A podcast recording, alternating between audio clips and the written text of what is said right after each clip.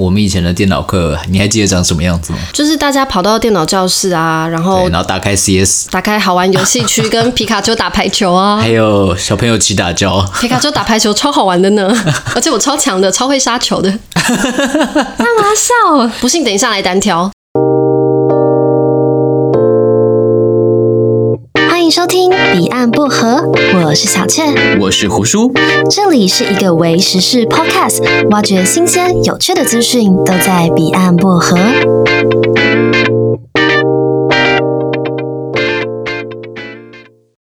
欢迎来到彼岸薄荷。然后现在有一个傻子在痴呆的看着我，我不知道他吃了什么药。你我才不知道你吸了多少次的次的什么原味内裤是不是？对。那种东西我才不吸呢！等一下，等一下，我们这集是会有小朋友来听的，请打住，打住，真的。好，那我们这集要来聊什么为时事呢？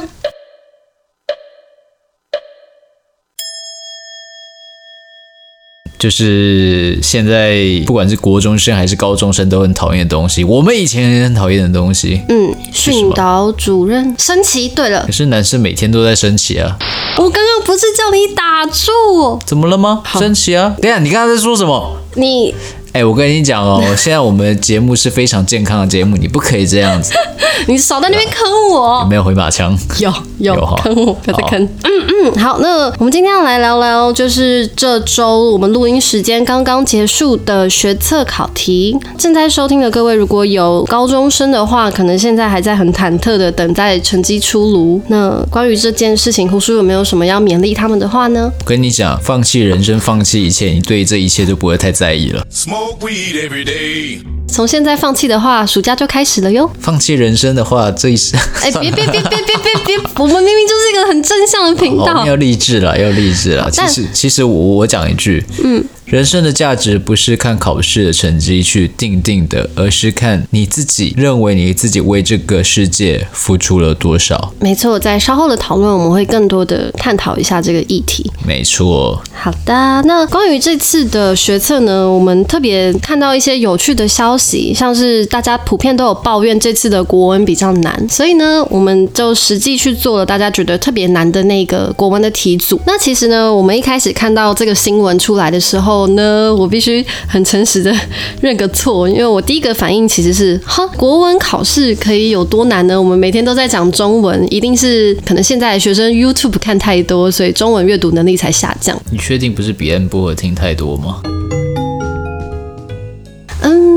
听我们的节目，中文会变好啊。我们每次都有深难字词的解释，哎。就例如说一些暗喻啊，或者是很深的讽刺啊，或者是讲干话啊。哦，我讲的不是那个，是因为我本人会念错很多字，所以大家就可以跟我一起学习。哎，这个就根本就是挑错字。对啊，这就是挑错字。你今天多用一点成语试试看。不要！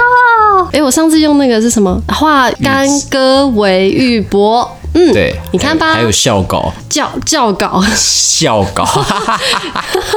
真祖母。哎，如果还有学生要来准备职考的话，可以来听一下我们的节目，保证你因为分数会降低，因为小雀会一直用错字，所以对，那赶快来呃超级挑错字，对，赶快大家来圈错字。好啦，没有，我们回来这个题目，OK，但我们还是秉持着一个实验精神，所以胡叔跟小雀就同时打开了本次的学测国文考题，然后跳到了大家说最难的十六到十八的题组。嗯，那刚刚小雀的这三题的答题时间大概花了五分钟左右吧。其实我觉得有点慢，才三题而已。我坦白告诉你哦，就是我们两个同一个时间去看这个考题，对不对？对，我们是一起打开，然后预备器，然后一起开始看题目。对，然后我大概是两分半一次把它解完，然后再来我剩下的时间我就看 YouTube，然后那个 YouTube 它是讲一个影评的，所以那个影评是大概有十一分钟，所以你实际做题。是十一分钟，没有，我体感时间才五分钟，你在那边胡 烂。我刚刚在看 YouTube，那个时间非常准确，我是慢慢一一个一个把它看完。没有，你一定调一点五倍速看。没有，没有，你少来这一套。我做十分钟，三题我花十分钟。我刚刚看那个 YouTube，它是十二分钟，它还差两分钟，也就是说你做了十分钟。好，好，而且重点是什么？重点是我们两个都做完题目之后去对对答案，然后发现我还错了一题。对，我三题里面就错了一题。对，然后胡。书全对，不行，为什么？我我是呃，刚刚是我花三分钟全对，那你是花十分钟还错一题，嗯，你有发现这原因在哪里？因为我想太多，我觉得是这样。但是我自己觉得这次的国文考题，至少这个十六到十八的题组，它根本就是一个大型的陷阱题。为什么？它不是说什么选项出的都很类似，让你故意选错，没有，它只是有很大量的文字量，但实际上有帮助到你的回答没几个。对，你可能只需要百分之三十甚至更少的资讯，你就可以回答这些问题了。但他塞了百分之七十比较 比较无关的资讯在里面，你花最久的时间其实不是在思考，是在阅读。我我自己的感觉，所以后来结果 结果我就想太多，然后就打错了。对，那其实因为我们都毕业很久了嘛，没有，刚毕业。我呸！好，那因为我们都毕业一段时间了，我们已经忘记怎么样答题才是最快的。其实要先看题目，再从题目里面去找那个关键字，这样其实答题速度会比较快。我相信有在念书的孩子都知道这件事情。对，我刚刚确实是直接从他提供的文章开始，从第一行字开始看，我没有先拉到下面看题目，可能是因为这样我们才错了第一题。呜，对，所以台湾的教育把我们每一个人都训练的很会考试。嗯，他考试是有技巧的啦，没有错。对，我说你觉得出这种题目有什么意义呢？就是给你百分之七十没有用、没有不相关的资讯，跟百分之三十的重点。我觉得这个考题它最主要就是让我们的学生们可以快速的去抓到重点，嗯，训练抓重点，就像是我们现在在网络上看到很多的资讯文章，嗯，有的写的 low low 等，就是很长一篇，可是你要抓的关键字，你只要抓几个，然后去挑它的前。后几行就看就好了。嗯，所以就像例如说，我之前看到一篇行销的文章，它开头就是说，现在很多人就怎么样怎么样怎么样。那当我们怎么样怎么样怎么样的时候，它前面都是废话。哦，对，那为什么人要写废话呢？因为这些写文章的人，他没有办法确保今天你是有基本行销知识，还是完全白纸一张，还是你是资深的人，你只是想看看资讯，他没有办法确定，所以必须先预设立场，把你当做白纸一张，嗯，去这样设定。当我们去看书的时候，我们会觉得说有些书它的废话很多，嗯，因为这些书的设计可能本来就是让完全不懂的人，连最基础的东西都要让他们知道，都要细细的说给他们听，所以你会觉得废话很多。那你为什么会觉得废话很多？是因为你已经有了基础，你就会觉得他在讲废话。因为我很聪明，了解。听到这句话，我就不录了。在那边，我只是比你多做一题而已，才一题。可是你用了十分钟啊，我才用两分半。而是因为我小心谨慎，反复检查再检查。还有什么在成语拿出来？哎呦，你想要让百灵果的 Ken 来呛你，是不是？啊！干嘛点名啊？好可怕！没关系啊，Ken 的中文比较 哎，你完了。他英文很好，他英文比较好。没有啦。哦，你在讲他中文不好就对了。没有没有没有没有，回来回来哦。哎，可以，我觉得我们这次来做，我们这次做了国文考题的 review，我觉得百灵果是不是可以做英文考题的 review？说不定可以了。嗯，我会想听他们讲这个特辑。对啊，你想听他们不一定要做。啊我可以投稿嘛？啊，你投了他们不一定要看啊。不会，他们人很好，他们一定会看。他们对别人好，也不一定要对你很好。你干嘛这样？你这什么滑坡妙物？耶！Yeah. 回来，anyway，好可怕。等我一下，热，被气到中风。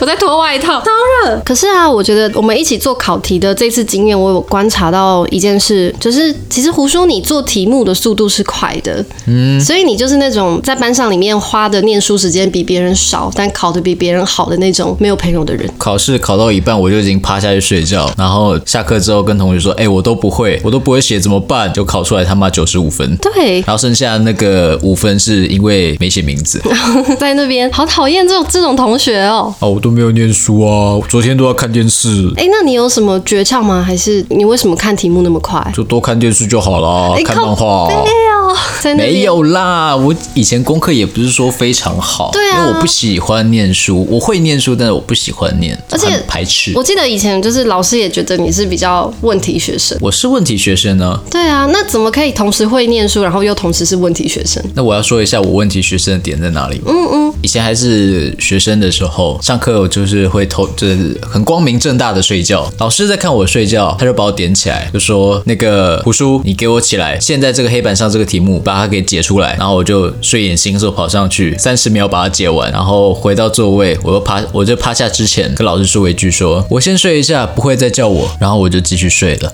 嗯，所以这么秋的吗？超秋，超坏。之后我就被标注成。问题学生，可是老师叫你答问题，你是答得上的。我是答得上，答不上我也是这样教。那你既然很擅长念书的话，你为什么不喜欢呢？像我不喜欢念书，是因为我不擅长。我这跟家庭教育有关系。嗯，我会念书，可是当我被逼迫的时候，我会很排斥这件事情。我是一个叛逆的人，有有感觉。你你越要我怎么样，我偏偏不要怎么样。嗯，我偏偏反其道而行。也就是说，今天假设小时候我受的教育是，你以后啊一定要去混黑社会啊，你一定要去宫庙啊，你一定要去当混混，你一定要去当八加九。我现在可能已经是医生了。你少在那边。那其实我就想到，我之前有看过一段话，就是说，如果你用衡量猴子上树的方式来衡量每一种动物的话，那在水里游的鱼就会觉得它自己很废，因为它永远都不会爬树。懂这句话的意思？嗯。对，所以因为像我自己本身，我就是属于特别不会考试的类型。对。但我很喜欢读书，我读了非常多的课外书、教科书，但我就是考不出一个好成绩啊。后来实际上证明了，我其实是比较擅长做事情，而比较不擅长学术研究。你为什么要偷笑偷笑的？没有啊，我没有在笑。有，你为什么？你对于我说我会做事这件事情有什么意见？没有，没有，你很棒。Good。而且。也 turns out 我最后是跑去学画画跟学设计，它其实就比较像是在做事，而不是学术研究。Oh. 如果以前在我在学校的时候有老师或是有这样的一个教育体制可以让我去走比较偏技职的路的话，那我觉得我可能会获得比较高的成就，也过得比较开心。技职体系的路其实也还是有，像是我们有美术班嘛，然后有高职等等的。但是那个时候家里是不让我去念高职的，他们就觉得哎呀，念高职你以后出路比较窄，或者是没有办法有很好的工作。嗯，结果结果我就觉得我就应该要去念高职啊，这样我画画基本功才打得比较扎实。嗯，所以我就觉得万般皆下品，唯有读书高这件事情还是影响了蛮多人。我蛮同意的，嗯，因为例如说像我是一个懂得怎么去考试，我知道该怎么念书，但是我就是很讨厌念书，然后对于整个教育体制是非常反弹的一个人。嗯，我就是想要去对抗它。当你自己还是一个十六七岁的少年的时候，你没有那个力。力量没有那个声音，没有那个权势去反抗这个教育体制，你会觉得很无奈，你会觉得很愤慨。当时的我是这个样子，我就很想要反抗这件事情。但久而久之，当你知道自己没有那个力量去推翻现在大部分人的思想的时候，你就会逆来顺受。嗯，但其实说到改变呢、我们也不用太悲观，因为其实现在有很多大人或者是以前被荼毒过的小孩已经长大了，进入教育部工作，那他们其实有注意到。我们的教育体制的老旧，所以他们有想要来促成一些改变。比方说，从一九六八年到二零零一年这段期间呢，是九年国民义务教育。这个时期的学习目标就是把学科知识，也就是所所谓的国音数设置学好。那你就是一个好学生。然后到我们这一代，从二零零一年到二零一九年，也就是去年的这段时间呢，变我我们遇到了九年一贯的课程改革。那这个时期的学习目标就变成了基本能力的培养。我们的课变得会再简单一点点，就是没有之前这么的生硬。但我觉得，就我自己的学习经验，因为我刚好就是这个阶段的学生，我觉得我还是学了很多现在没有用到的，超出基本这个定义的能力。嗯，例如举个例子，我们刚刚除了看国文科的学测题目之外，我们也跑去看数学科的嘛，想说是不是可以多做几题来跟大家分享。好，然后我们就把那数学的题库打开啦。打开了之后呢，我跟胡叔做了两题啦，嗯，错了两题。对，所以就觉得，哎、欸，其实现在好像真的不是特别有用到这些知识。然后那个，但当下学的非常的挫折，我到现在都还记得我高中的时候多么的 struggle 在数学的这部分。嗯，我以前也是很不喜欢数学，但是硬背还是把它背下来。考试不敢说考得很好，但是。都是过及格的，一定过及格。我有有时候可能会没及格，但我的排列组合很好。好了，你好棒哦。嗯，我也觉得我只有这科可以说嘴。好，哎、欸，我其实有点想点名哎，像刚刚英文的考题，我们有点百灵果，看一下数学的考题有没有哪个 podcaster 可以来接棒，然后帮着我们继续延续这个 review 这样。数学的哦，有没有认识数学好的 podcaster？有几个念医药的或者是医学相关的，我觉得可以。对啊，因为我我也蛮想知道，在数学好的听众里面，大家觉得这次的考题难还是不难？但我真的判断不出来，因为我都觉得很难。因为你老了。不是我老了，就是数学就不是我的强项嘛。没有，你老了。没有，不是我的强项。难道你你很会吗？我不管，我要继续讲课纲。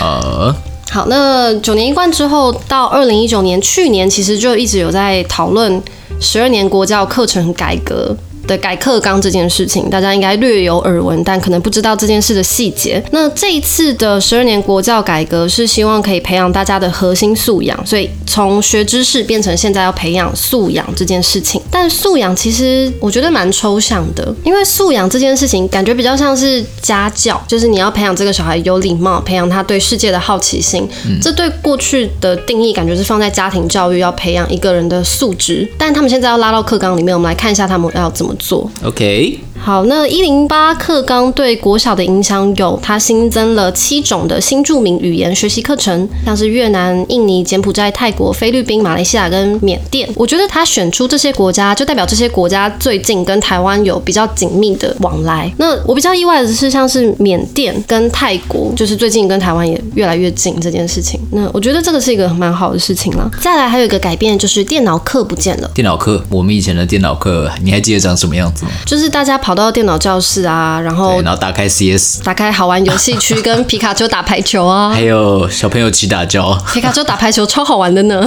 而且我超强的，超会杀球的，干嘛笑？不信等一下来单挑。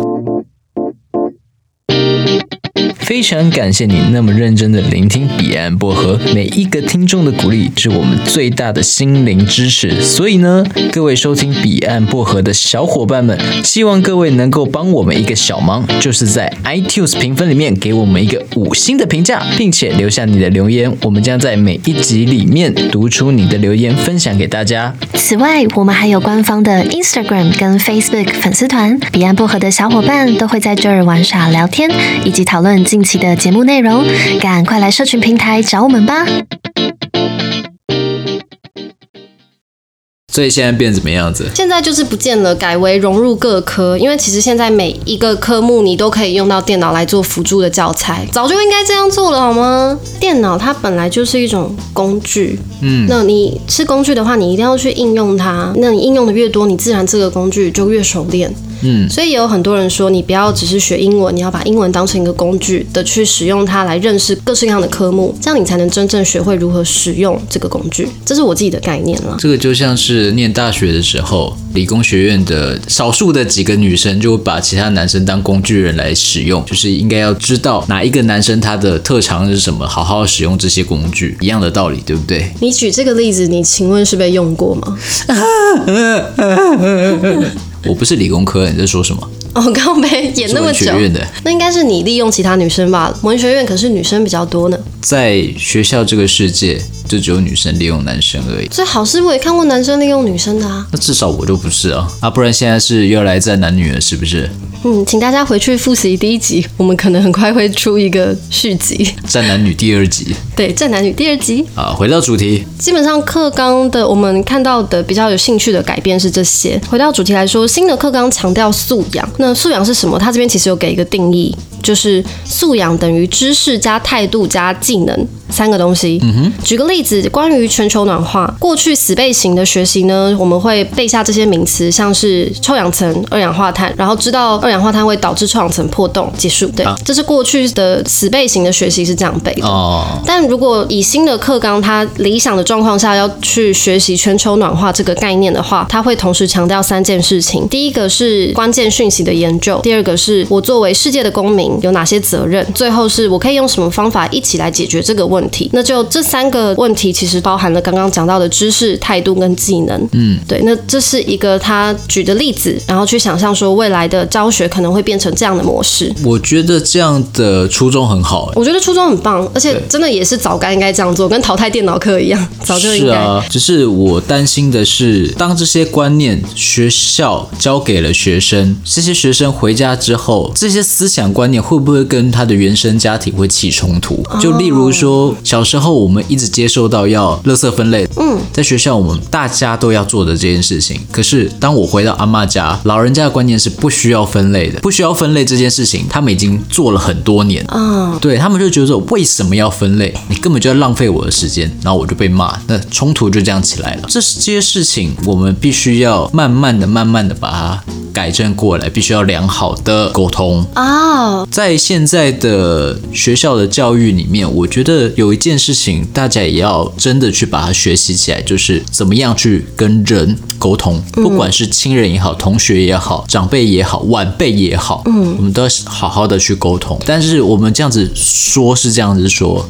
沟通永远是人跟人之间最难做到的事情，真的，没错，但还是得做嘛。嗯，对，真的沟通是一个很重要的技能。那我们讲回来，我们为什么这次会选择国文的考题来做一个 review？国文它虽然是我们的母语，感觉我们每天都在讲，我们已经很熟悉这个东西了。但之所以它还作为一个重要的学科，就是因为它可以帮助沟通。虽然文言文我们平常也不是真的会用到它，但是我觉得学习文言文其实是有助于培养我们论述的一个逻辑，胡叔，你觉得？我个人认为，如果要说为什么要学习文言文这件事情来说的话，我举个例子，今天有一段话，它要用二十个字的白话文去形容，但是我可以加入一些文言文，而且是大家都听得懂的，我可以把精简到八个字或者是六个字，我可以把它解决，那是不是就会提升我们的效率，提升我们的沟通速度，而且还很有文化气息啊？没有错，而且学文言文除了这些好处啊，还有一个很实用的好处就是还可以帮助你取出一个好听的网络 ID 啊。你看，你知道什么呃可爱的萌萌？那你还不如叫一个什么煞气也响？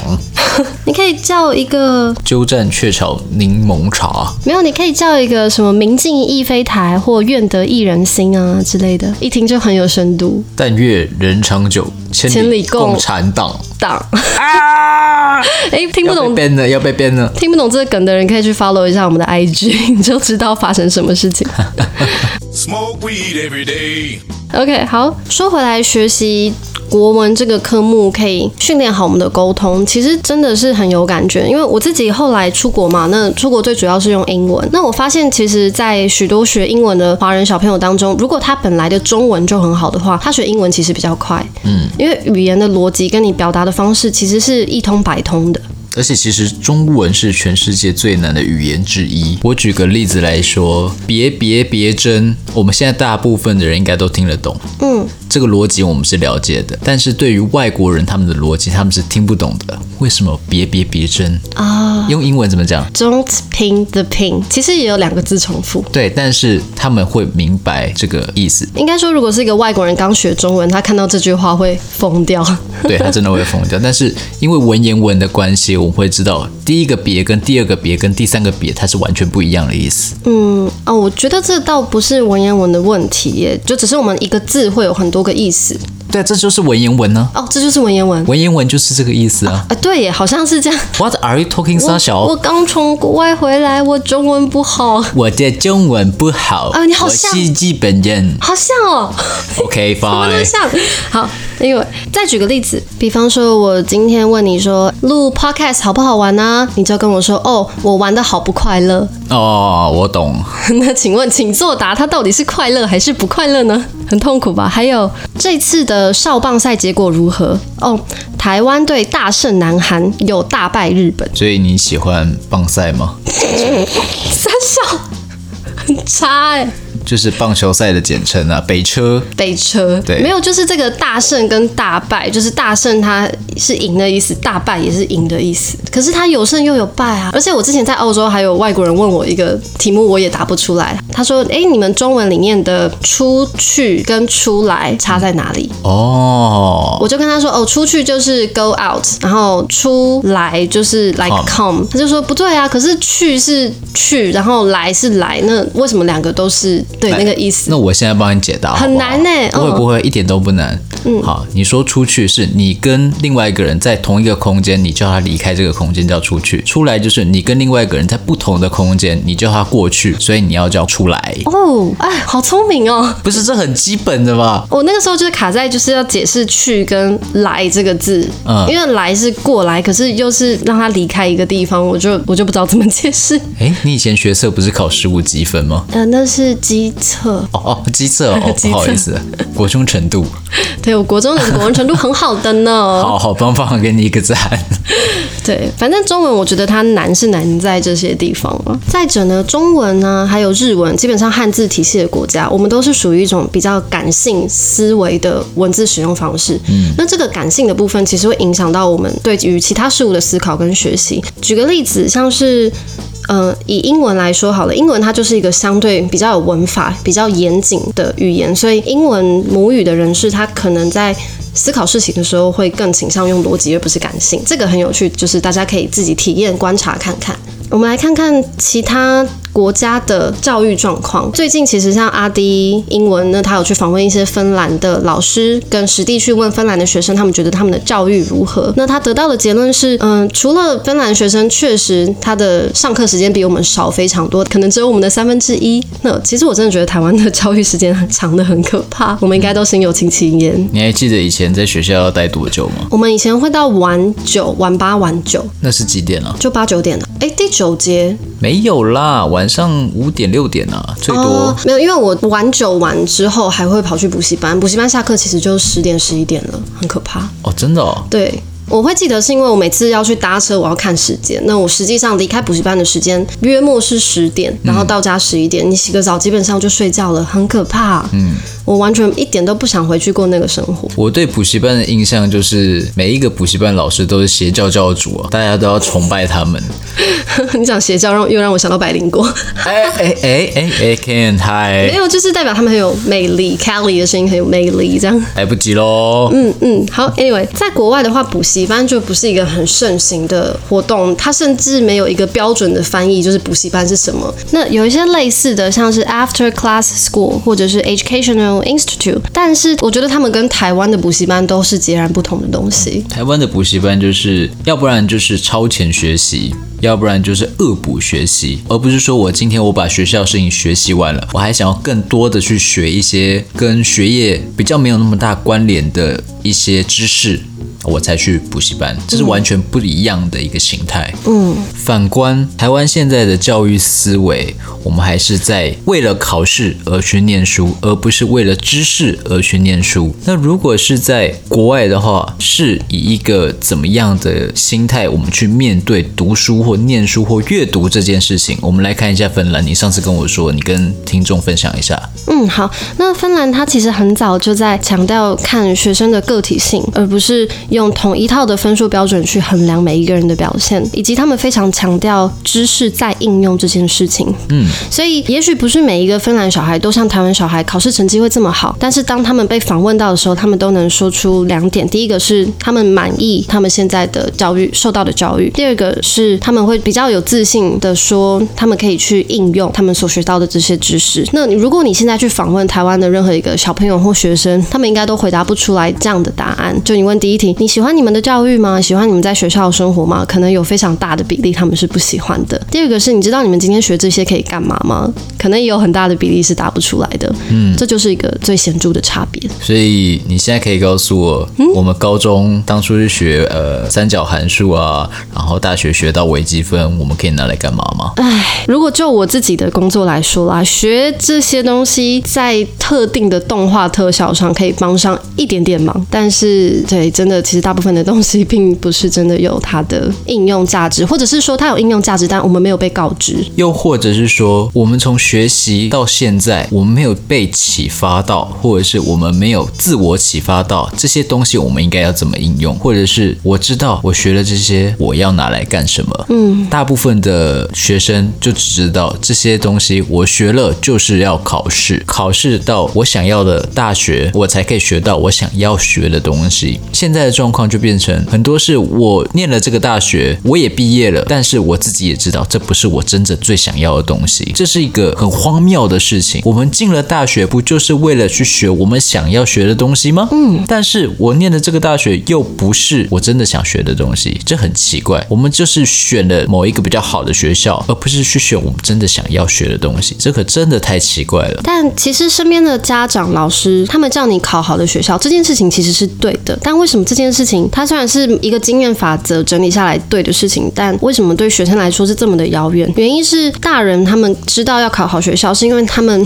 自己在工作上面发发现了有这样的需要，不论是人脉或是知识。但是对学生来说，我们没有经历到做事情的那个阶段，工作的那个阶段，我们根本根本很难理解，说我到底可以从大学，或者是我现在学的这些东西可以获得什么。所以我觉得对某一些学生来说，他可能更先需要先做事，或者我们说先出社会，然后再回去就学，或者是可能有的人比较适合边做边学。每一个人的发展其实不太一样的，跟他适合的学习方式是不一样的。可是因为我们现在就是只有一种单一的教学体制，且还有一个比较糟的状况是，我们不太喜欢学生问老师回答不出来的问题。这边就讲到老师的训练，其实可能比较老一辈的老师，他们也没有被训练到说怎么样教育这些不一样的学生，怎么样去处理这些学生的意义问题。当然我知道现在年轻的老师已经改善很多了，嗯，对，因为我自己身边有蛮多老师朋友，他们其实每天都在想要怎么样去改善他们的教学模式，嗯，与此同时还要整个学校体制买单，以及家长买单，因为可能还是很多家长在看分数的，所以其实有想要推动改革的新老师，但老旧的体制跟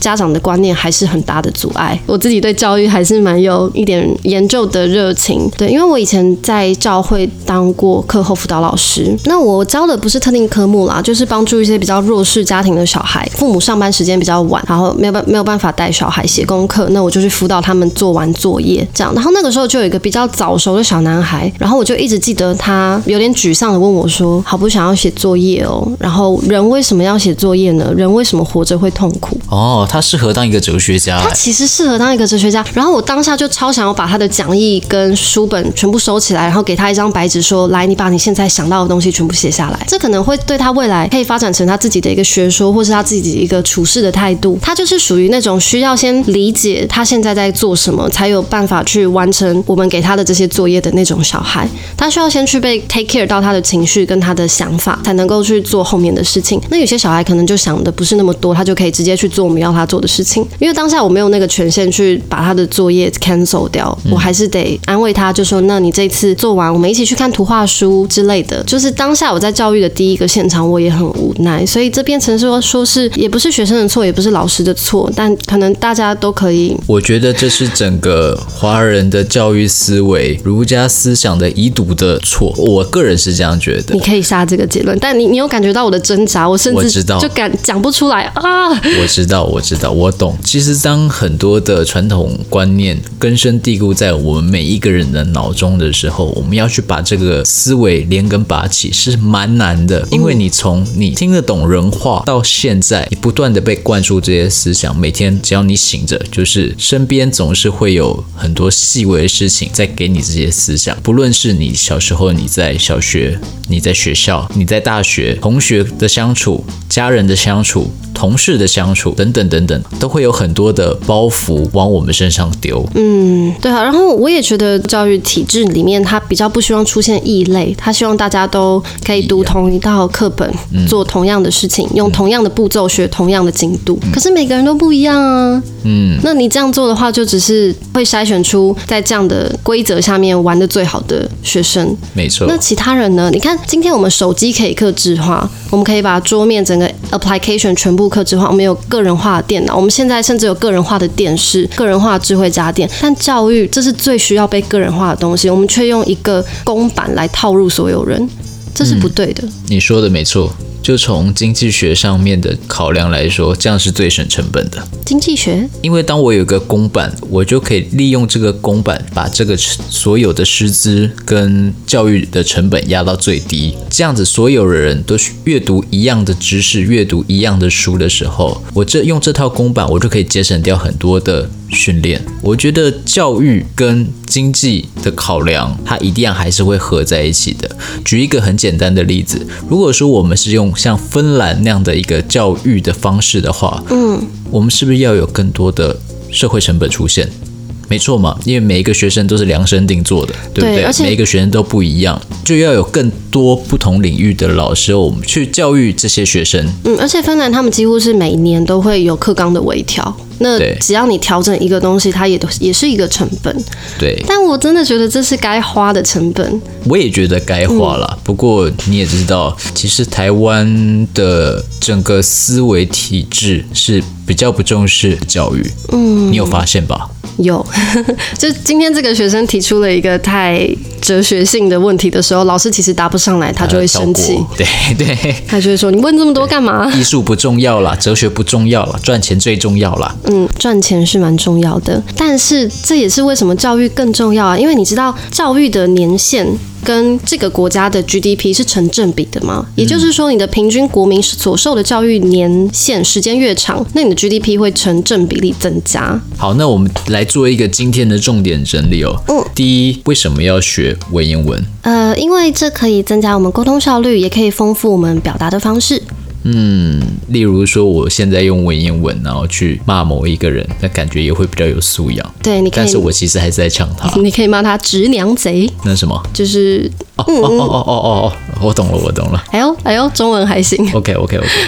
好，那第二个重点呢，我们来讲到现在的台湾的教育体系，其实我们应该要。更精进，那可不可以让我们现在的学生不要再接受这种填鸭式的教育，而是用启蒙的方式，让学生自主去学习他想要学的东西？嗯嗯，因为课纲今年刚刚更改，所以我觉得我们可以稍微期待一下，他是不是真的可以做到他们规划的培养素养这件事情。然后我也觉得，如果可以教会学生启发他们的好奇心跟学习动机的话，这会是最重要的东西，让学习变成一种习惯。嗯。这是变成一个快乐的事情。对，不然你讨厌学习的话，那你的程度可能永远只能停留在你会写考卷这件事情。没错。第三个重点就是现在的新兴学子们。我们应该要怎么样去做，可以去改变我们现在学习的心态？嗯，好，那这点其实不只是针对新兴学子哦，也包含已经开始上班的我们，跟甚至是一些一些已经为人父母的听众。因为学无止境，我觉得学习是每一个年龄阶段都需要学的事情。这样，那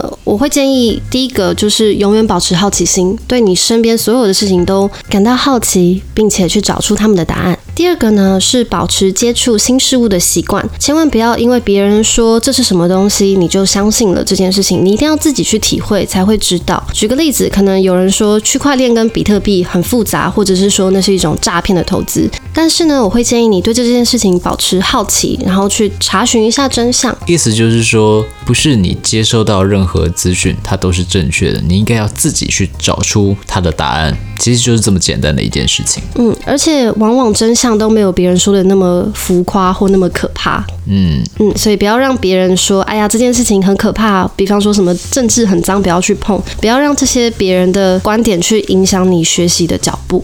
好，那我们今天的节目就到这边。如果喜欢的话，请顺手追踪彼岸薄荷的 IG 跟 Facebook 粉丝团，也别忘记在 Spotify、iTunes 跟我们新的 YouTube 频道上面 follow 我们的频道，别错过第一手更新的资讯哦。感谢你的收听啊！还有，如果你是进应届考生的话，祝你可以金榜题名，顺利录取喜欢的学校。那感谢你的收听，我是小雀，我是胡叔，我们下次再见。